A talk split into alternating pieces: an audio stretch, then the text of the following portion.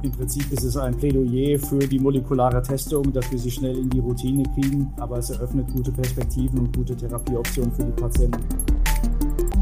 Expertendialoge. Experten im Gespräch zu aktuellen Themen in der Onkologie und darüber hinaus. Von Ärzten für Ärzte. Unterstützt von Roche. Ja, herzlich willkommen zu einer neuen Ausgabe der Podcast-Reihe Expertendialoge, bei der wir aktuelle Themen aus der Medizin und Onkologie mit ärztlichen Kolleginnen und Kollegen diskutieren. Mein Name ist Jan Stratmann, ich bin heute Ihr Gastgeber in dieser Sendung. Ich bin onkologisch tätig an der Uniklinik Frankfurt und betreue jetzt seit geraumer Zeit die onkologische Phase 1 Studieneinheit in der Stadt am Main und äh, habe heute wieder einen wertgeschätzten Gast äh, bei mir, die Frau Mia Peters aus der Uniklinik Hamburg-Eppendorf. Sie ist dort in der Onkologie tätig und äh, leitet da sogar das molekulare Tumorboard. Mia, ich freue mich, äh, dass du wieder mit dabei bist heute. Ja, vielen Dank. Ich freue mich natürlich auch. Wir haben heute äh, ein spezielles Thema rausgepickt. Und zwar wollen wir über sogenannte tumoragnostische Therapien sprechen. Vor einigen Jahren machte ja die Zulassung eines immunonkologischen Präparats durch die FDA von sich reden, das für Patienten mit MSI-High-Status entitätsübergreifend zugelassen worden ist. Und das hat schon ein bisschen für Furore gesorgt. Und äh, nicht alle tumororganostischen Therapien, die von der FDA zugelassen worden sind, äh, sind ja auch so von der EMA begrüßt worden. Ähm, aber eine Sache, die, von der wir ja auch zählen können, sind die NTREC-positiven ähm, Tumore. Und das sind ja so die ersten tumorognostischen Therapien gewesen, die wir hier in Deutschland bzw. im europäischen Raum zur Verfügung gestellt haben. Und darüber wollen wir heute ein bisschen, ein bisschen quatschen. Ähm, Mia, helf uns doch mal auf die Sprünge für die, die nicht so bewandert sind. Was genau versteht man denn unter tumoragnostischen Therapien. Ja, genau. Unter tumoragnostischen Therapieansätzen versteht man eigentlich, dass die Therapien nicht unbedingt auf die Entitäten, also auf die histologischen Subtypen ausgerichtet sind, sondern eher auf Biomarker, die letztendlich in unterschiedlichen Tumorarten, Entitäten oder auch histologischen Subtypen auftreten können. Und das versteht man eigentlich unter tumoragnostischen Therapieansätzen. Sehr schön, vielen Dank für die, für die Zusammenfassung. Was, was glaubst du denn, ist so das, das Neue und Innovative an diesen tumoragnostischen Therapien im Verhältnis zu dem, was wir in der Onkologie eigentlich sonst hatten, nämlich eine genetische Alteration, eine Entität und ein dafür zugelassenes Medikament. Ja, genau. Also die typische Tumortherapie richtet sich ja vor allen Dingen mal nach den histologischen Subtypen und damit unter eben auch ja, molekulargenetische Gesichtspunkte, die irgendwie pathognomisch für einen Untertyp sind, genannt, wo es vielleicht auch schon zielgerichtete Therapien gibt. Aber bisher richteten sich die Therapien eben wirklich immer nur genau auf die spezielle Entität, auf den histologischen Subtyp, auf das bestimmte Stadium, was vorliegt. Und das Neue ist eben, dass man das wirklich in verschiedenen Malignomen einsetzen kann, in verschiedenen Tumortypen einsetzen kann, die Therapien. Man muss nicht mehr darauf achten, sage ich jetzt mal, was liegt hier für eine Subgruppe vor, was liegt für ein äh, konkretes, naja, Stadium schon. Es sollte immer fortgeschritten bzw. metastasiertes Stadium vorliegen. Man kann es eben in unterschiedlichen Tumorarten einsetzen. Wir gehen mal direkt ins Eingemachte. Das bringt ja auch direkt Probleme mit sich, weil man im Prinzip, wenn man tumoragnostisch therapieren kann, dann ist man als Behandler ja irgendwie genötigt, dass man auch alle Tumorentitäten, die man behandelt, im Prinzip auf diese genetische Veränderung, wofür es die tumoragnostisch zugelassene Therapie gibt, äh, testet. Mhm. Sonst, sonst laufe ich ja Gefahr, dass ich einem Patienten eine potenziell wirksame Therapie vorenthalte. Ja, klar. Also es ist natürlich Fluch und Segen zugleich. Man hat natürlich eine weitere mögliche Therapieoption, wenn man so will, für jeden Patienten, um es jetzt mal sehr weit zu fassen und Fluch dahingehend, dass man überhaupt nicht weiß, ja, welche Patienten teste ich denn jetzt, weil diese Veränderungen kommen ja eben nicht sehr häufig vor. Das muss man eben auch wissen. Nur in geringen Prozentsätzen kann man überhaupt diese Veränderungen nachweisen bei Patienten mit soliden Tumoren.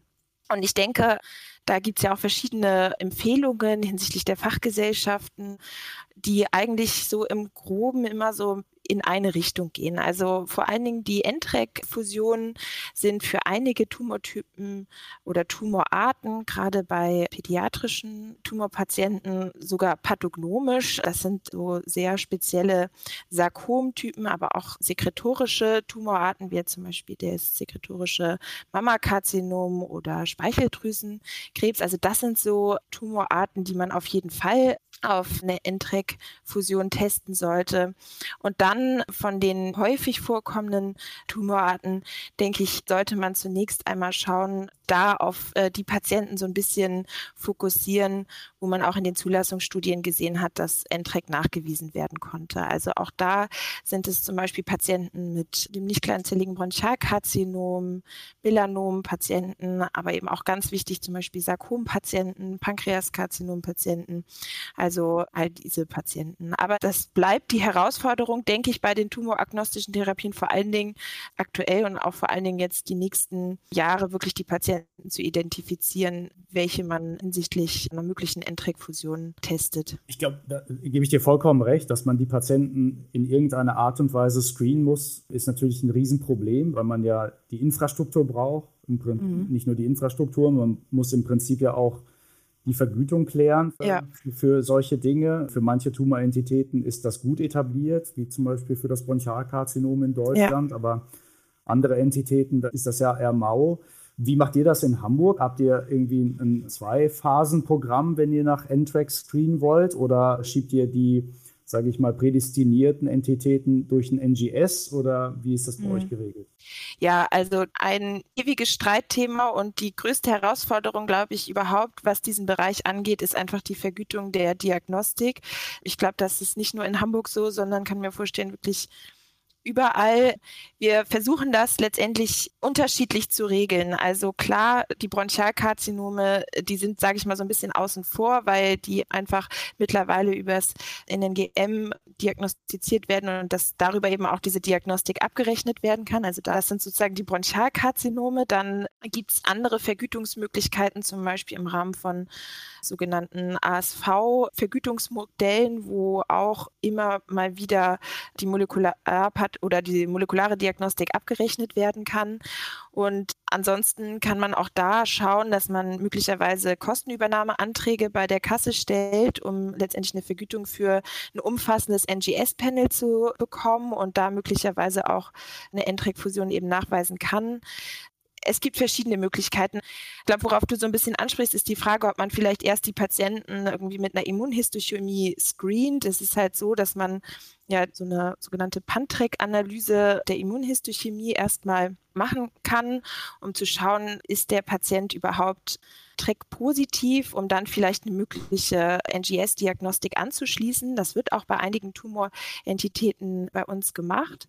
Allerdings ist die Sensitivität und die Spezifität halt eben nicht so gut wie bei der NGS-Diagnostik. Das heißt, es bleibt einfach noch eine große Unsicherheit und ich denke, man hat natürlich auch bei Patienten, die einfach schon in fortgeschrittenen Therapielinien sind, auch immer noch ein Zeitproblem so ein bisschen, dass man nicht ewig viel Zeit auf die Diagnostik verwenden kann, sodass das nach wie vor schwierig bleibt. Ähm, wie gesagt, wir schauen für jeden Patienten eigentlich einzeln, für welche Diagnostik wir uns entscheiden ob man quasi gut eine NGS-Diagnostik schon mhm. gleich anstreben kann oder ob man vielleicht doch eher erstmal mit einer Immunhistochemie screent. Mhm.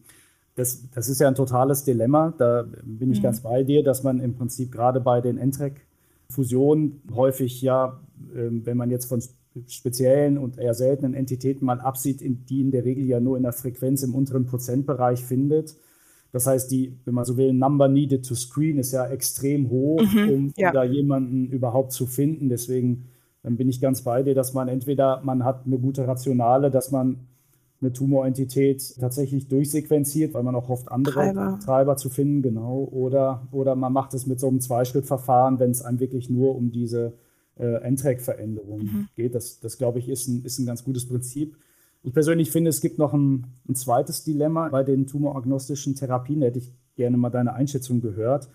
Ähm, auf der einen Seite ist, glaube ich, im Zulassungstext der tumoragnostischen Therapien mehr oder weniger verankert, dass man das den Patienten im Prinzip in einer Last-Line-Situation anbieten sollte. Auf der anderen Seite wissen wir, dass es häufig ähm, Erkrankungen gibt, bei denen eine Treiber- oder eine zielgerichtete Therapie in der späteren Linie ähm, nicht mehr so gut funktioniert mhm. wie am Anfang. Klassisches altes Beispiel aus der Literatur sind die CML-TKIs. Wenn man die in der mhm. Blastenkrise anwendet, dann machen die ja. nichts. Wenn Sie die in der frühen Phase ansenden, dann können Sie die, an die Patienten im Prinzip eine normale Lebenserwartung. Mhm. Ist, das, ist das nicht auch ein Problem der tumoragnostischen Therapien, dass wir da möglicherweise eigentlich den Moment ähm, verpassen, wo, wir, wo die Medikamente sehr gut wirken, aber auf der anderen Seite nicht über die frühen Therapiephasen hinauskommen, weil es die Studien einfach so nicht liefern können? Ja, also da bin ich auf jeden Fall ganz bei dir und ja, also ich denke auch oder ich hoffe, dass das auch so ein bisschen mit diesen NTREC äh, gerichteten Therapien und auch mit den ja letztendlich MSI-High gerichteten Immuntherapien so ein bisschen der Startschuss ist, auch letztendlich in früheren Therapielinien oder in früheren Therapiesequenzen schon eine molekulare Diagnostik anzustreben, dass man das eben wirklich auch früher etablieren kann. Und der Zulassungstext, finde ich meiner Meinung nach, gibt das ja auch zum Teil her, weil ja eben auch gesagt wird, die NTREC-gerichteten Therapien können sozusagen sagen, angewandt werden, sofern keine weitere zufriedenstellende Option verfügbar ist. Und das muss man sich natürlich dann im Einzelfall anschauen, welche Alternative es für den oder die Patientin jetzt einfach gibt und welche Therapie die zufriedenstellendere ist. Und man muss sagen, mit den Ansprechraten, die eben die NTREC-gerichteten Therapien in den Studien geliefert haben, ist es häufig eben zugunsten der NTREC-gerichteten Therapien in den fortgeschritteneren Therapiesequenzen. Im Prinzip ist es ein Plädoyer für die molekulare Testung, dass wir sie schnell in die Routine kriegen. Wir müssen viel lernen, zweifelsohne, aber, aber es eröffnet gute Perspektiven und gute Therapieoptionen für die Patienten und wir umgehen so das Problem, dass wir, äh, dass wir viele Patienten screenen müssen, um sie einer bestimmten Therapie zuordnen zu können. Ne? Äh, ja. Super. Vielleicht so zum Schluss, nennen wir ein paar Beispiele, welche Tumorentitäten, wo seid ihr liberal mit dem, sage ich mal, dem NGS-Screening und wo seid ihr eher zurückhaltend.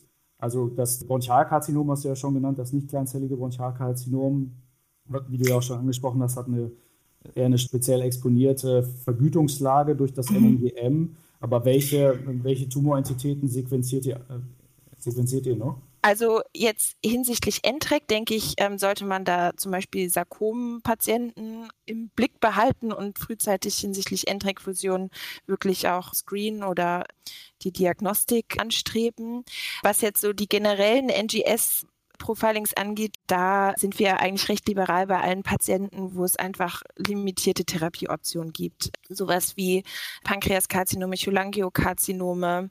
Äh, bei diesen Tumorentitäten wären wir doch sehr liberaler und würden schon etwas früher einfach aus Ermangelung von Therapiealternativen die NGS-Diagnostik ähm, anstreben.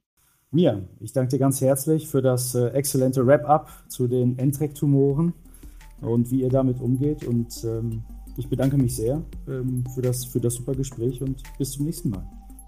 Ja, vielen Dank. Expertendialoge. Experten im Gespräch zu aktuellen Themen in der Onkologie und darüber hinaus. Von Ärzten für Ärzte. Unterstützt von Roche.